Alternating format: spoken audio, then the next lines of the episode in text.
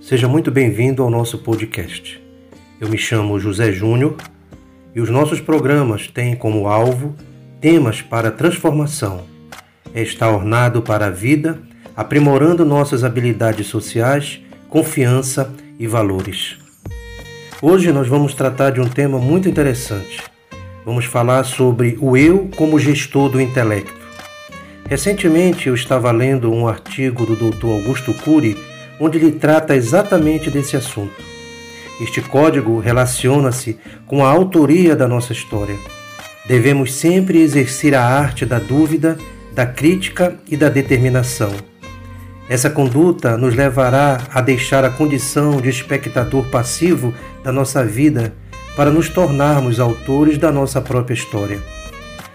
Para percorrer esse caminho e chegar ao objetivo, é necessário aprender a filtrar os estímulos estressantes, reeditar janelas traumáticas da nossa mente e construir espaços saudáveis, paralelos e fazer constante reuniões internas para que você possa fazer uma autoanálise. Fazendo assim, aprendemos que pouco a pouco construímos pensamentos e emoções, reeditando as zonas de conflito expandindo suas habilidades e desenvolvendo a inteligência emocional interpessoal. Quem decifra o código do eu como gestor do intelecto, preserva a saúde psíquica, torna-se cada vez mais tranquilo e sereno ao longo do tempo.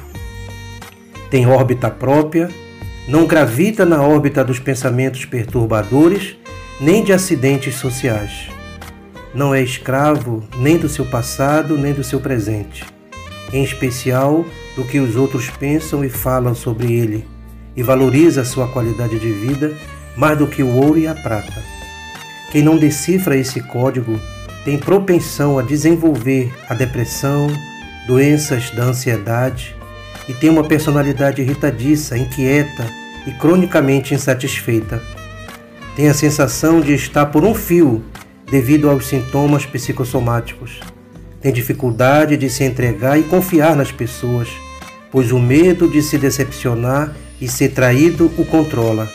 E possivelmente vive os seguintes paradoxos: ser financeiramente rico, mas psiquicamente miserável, ter cultura, mas ser frágil gestor de si mesmo.